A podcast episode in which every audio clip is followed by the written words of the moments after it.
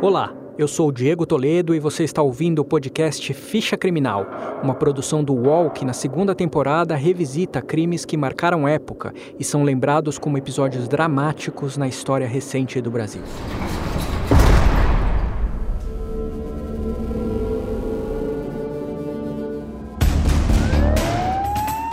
Mais de 100 homens executados em apenas 13 horas. Um presídio de segurança máxima dominado pelo Meio crime organizado. Essa é a cifra do maior assalto a banco da Menos história dois do país. soldados da Polícia Militar do Rio participaram da chacina.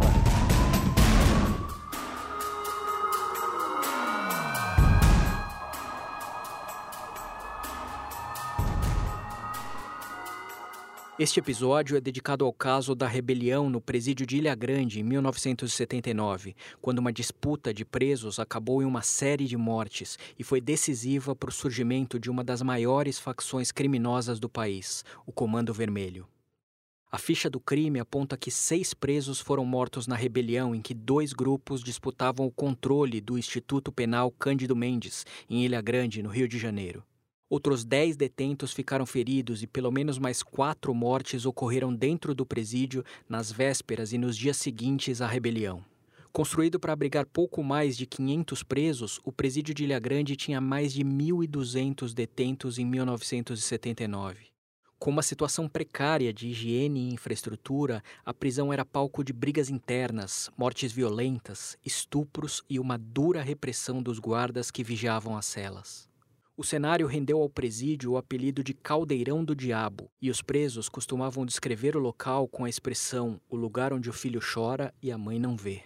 A partir da rebelião de 79, o Comando Vermelho passou a controlar a vida dos presos em Ilha Grande. O Instituto Penal só foi desativado quase 15 anos depois, em 1994. Esse é um trecho de uma reportagem da TV Globo no dia em que o presídio foi implodido. Construído em 26 e ampliado em 1940 durante o Estado Novo, funcionou durante muitos anos como um depósito de presos políticos, para onde eram também levados bandidos irrecuperáveis. Um dos presos mais ilustres foi o escritor e jornalista Graciliano Ramos, que chegou até a escrever um livro sobre a vida nos porões do presídio, Memórias do Cárcere. Com regime militar, a Ilha Grande recebeu novas levas de presos políticos o convívio desses presos com os bandidos comuns acabou inspirando uma organização criminosa, o Comando Vermelho. Em 1969, no início da fase mais dura da ditadura, o regime militar decretou uma nova LSN, a Lei de Segurança Nacional, que previa penas mais duras para crimes como assaltos a bancos e instituições financeiras. Com isso, presos políticos enquadrados na LSN passaram a conviver no presídio de Ilha Grande com prisioneiros comuns, principalmente de quadrilhas especializadas no roubo a bancos. O advogado José Carlos Tortima foi um dos presos políticos em Ilha Grande no início dos anos 70. Ele conta que a convivência com bandidos comuns nem sempre foi harmoniosa.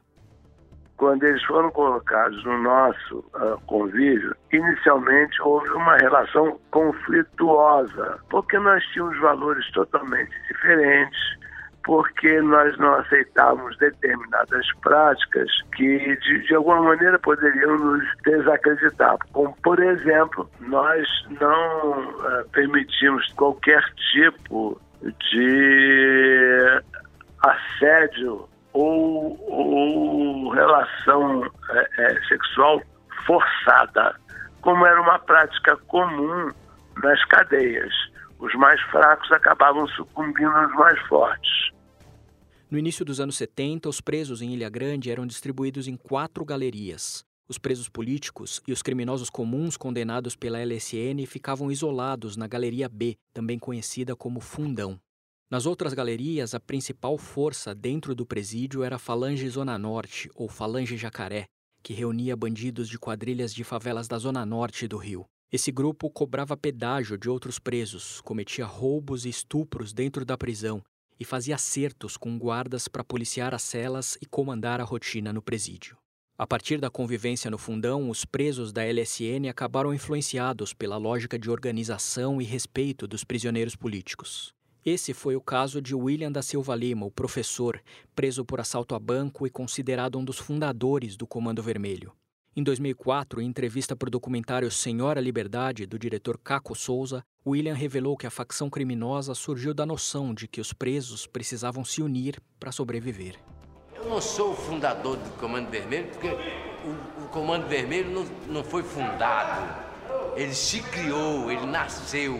A própria repressão fez ele fazer, fez com que, e, a, e as covardias e o espancamento fez com que nós unisse.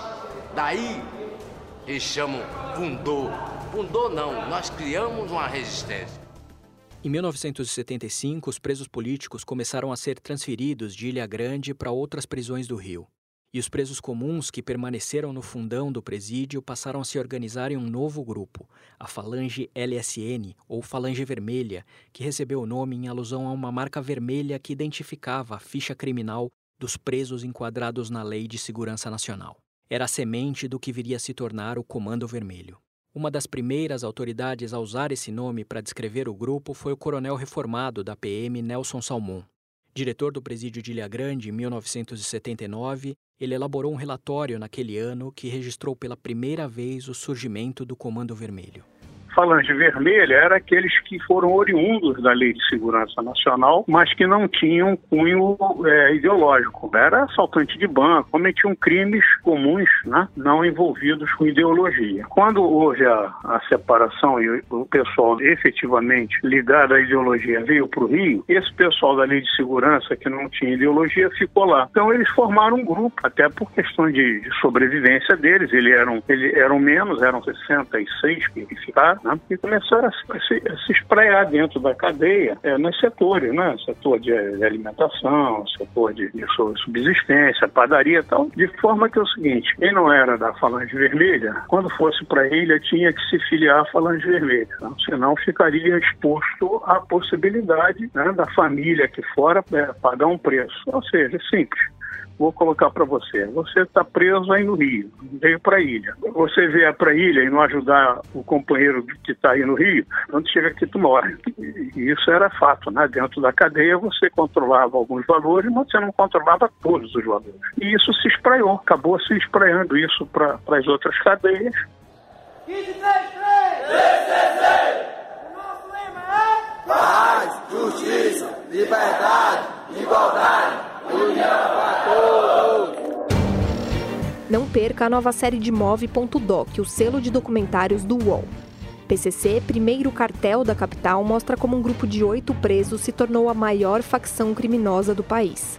Para assistir, acesse uol.com.br/move.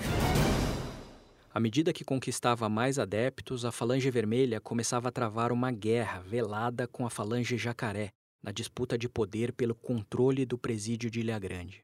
Em agosto de 79, uma tentativa de fuga planejada por integrantes do Comando Vermelho foi frustrada por uma denúncia à direção do presídio. Foi o estopim para o confronto final. Um preso da Falange Jacaré foi apontado como delator do plano de fuga e acabou morto a facadas. O Comando Vermelho lançou um ultimato à facção rival. O grupo tinha 48 horas para se submeter às regras impostas pelo fundão ou o impasse seria resolvido na base da força. Nas primeiras horas da manhã de 17 de setembro de 1979, o Comando Vermelho deu a sua primeira grande demonstração de força. Com armas artesanais, pedaços de madeira com pregos e colheres raspadas transformadas em facas, os presos do fundão invadiram os domínios da Falange Jacaré.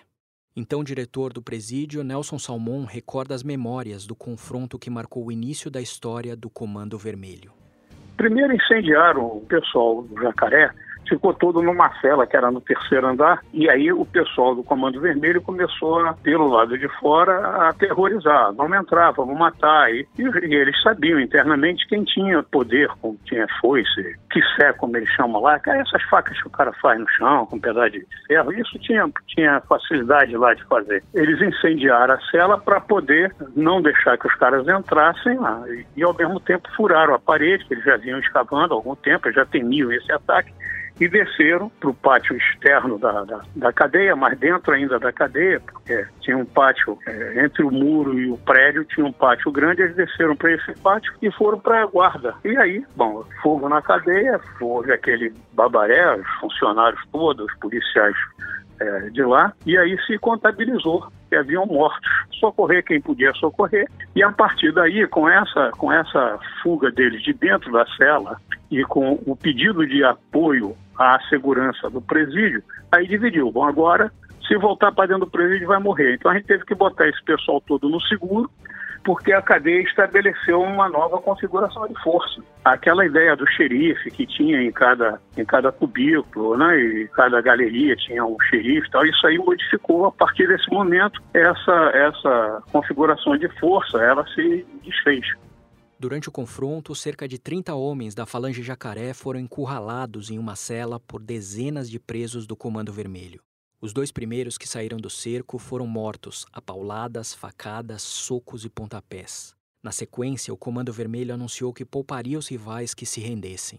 Boa parte dos jacarés se rendeu, mas quatro deles tentaram reagir e foram massacrados pela nova facção nascida no fundão da Ilha Grande. No depoimento para o documentário Senhora Liberdade, William, o professor do Comando Vermelho, descreveu assim a nova ordem imposta pelo grupo no presídio. E o conflito em 79 foi inevitável, houve troca de faca mesmo, e morreu seis dos quadrilheiros, né? Outros fugiram, se pediram seguro, e outros nós recuperamos. E foi determinado, né? foi imposto que daquele dia em diante não existiria mais estupro, não existiria mais assalto, nem morte por coisas banais. E todo o sistema aderiu. Isso até hoje. A violenta rebelião promovida pelo grupo do Fundão foi a motivação para o relatório do diretor do presídio de Ilha Grande que alertava o governo do estado para o surgimento do Comando Vermelho. Era o marco inicial da facção criminosa que anos mais tarde passaria a controlar o tráfico de armas e drogas nos morros do Rio.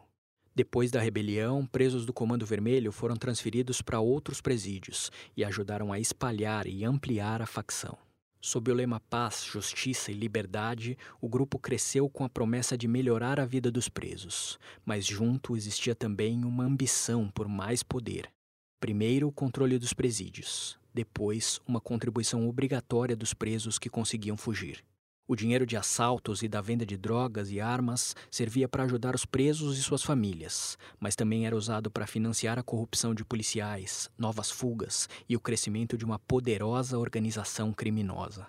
Para o diretor do presídio de Ilha Grande em 79, Nelson Salmon, que testemunhou o início disso tudo, a expansão do Comando Vermelho se tornou possível graças aos equívocos das autoridades do Rio ficou a cadeia numa tensão muito grande e aí não restou à direção do sistema penitenciário atitude outra senão ir transferindo quem já tinha se, estabelecido de que lado estava, né? Pô, não sou comando vermelho, não sou. Aí a direção geral do sistema penitenciário é que prestigiou, ao meu modo de ver erradamente, havia como dar, solucionar a questão, né? E aí começou a esvaziar as outras falanges e a fortificar a falange vermelha. De forma que em pouco tempo, na Ilha Grande só tinha quem era da falange vermelha. Quem não fosse, morria. E o diretor do sistema dizia que ele ia transformar, então, botar na Ilha Grande só quem fosse do, do Comando Vermelho. Essa porra é burrice. Aí você está assinando embaixo. Você tinha que tentar, de alguma forma, é, retornar a divisão política que havia dentro do presídio. Não entregar um grupo. Né? E para mim, meu modo de ver foi entregue ao grupo. Tanto é que mais adiante se transferiu todo mundo e se tirou de lá todos os presos, deixou-se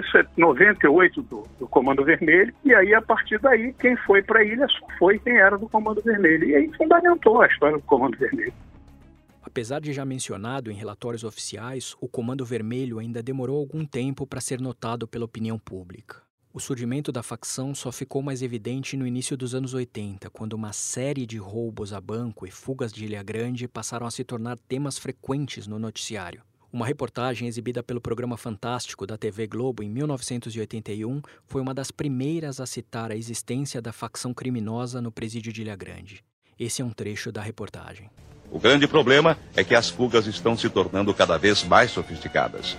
Alguns presos e até policiais que não quiseram se identificar denunciam a existência dentro do presídio da Ilha Grande de um grupo chamado Comando Vermelho.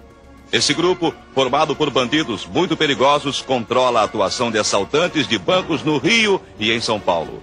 Dizem que o grupo do Comando Vermelho da Ilha Grande tem ramificações e é temido até em outros presídios do Rio. Alguns presos contam que eles dominam o jogo e o tráfico de tóxicos dentro da cadeia e instituíram uma caixinha. Todos os grandes bandidos em ação são obrigados a colaborar com dinheiro para essa caixinha, sob pena de serem assassinados quando forem para a cadeia ou mesmo antes disso, por outros bandidos ligados ao Comando Vermelho. E mais, o Comando Vermelho utiliza o dinheiro dessa caixinha para subornar, financiar fugas, principalmente comprando ou alugando barcos. Os assaltos a banco dessa época também chamaram a atenção por conta de um outro episódio policial. Em abril de 1981, investigadores descobriram que uma quadrilha de integrantes do Comando Vermelho havia alugado um apartamento no conjunto dos bancários, na Ilha do Governador. A tentativa de prender os suspeitos resultou em um tiroteio que durou 10 horas e envolveu cerca de 400 policiais até a morte do criminoso José Jorge Saldanha, o Zé do Bigode, um dos fundadores do Comando Vermelho. O caso ficou conhecido como 400 contra 1. Deu nome a um livro escrito por William da Silva, o professor, e a um filme do diretor Caco Souza, lançado em 2010. Os relatos do professor se tornaram um dos principais registros da origem do Comando Vermelho. William ainda permaneceu preso por mais um longo período e faleceu de infarto em 2019, poucos anos depois de conseguir a liberdade. No depoimento que deu para o documentário de Caco Souza em 2004, o professor do Comando Vermelho fez um balanço da vida na prisão.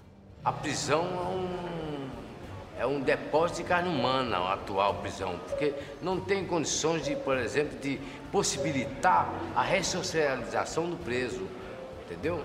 Então, por exemplo, o dia a dia, o cotidiano é trancado dia e noite, noite e dia. Isso eu estou há 13 anos, 14 anos que eu fui recapturado, né? É, o Bangu 3, né, que está um desespero muito grande também. Aqui também é trancadura. Bangu 1 é trancadura. Não se, não se pensam no ser humano, não se pensam na, na, na que, que isso, isso vai refletir na própria sociedade. Entendeu? Que isso é, tem um retorno. Quando se joga uma bola, ela volta. Então tem que haver, se existe democracia, se há uma democracia, que eu acho que não é uma democracia, é uma ditadura dos mais espertos. Com o tempo, a facção que William ajudou a criar com a justificativa de buscar uma vida melhor na prisão ganhou novos contornos e lideranças. Em meados dos anos 80, o Comando Vermelho se voltou para o tráfico de drogas, com líderes como Escadinha, Bagulhão e o Japonês. Nas últimas décadas, a facção teve o comando de nomes como Fernandinho Beiramar e Marcinho VP. Cresceu a organização criminosa, assim como a violência por onde ela passa. E a rebelião de 79, em Ilha Grande, ficou marcada como o pecado original de uma história de sangue, crimes e mortes.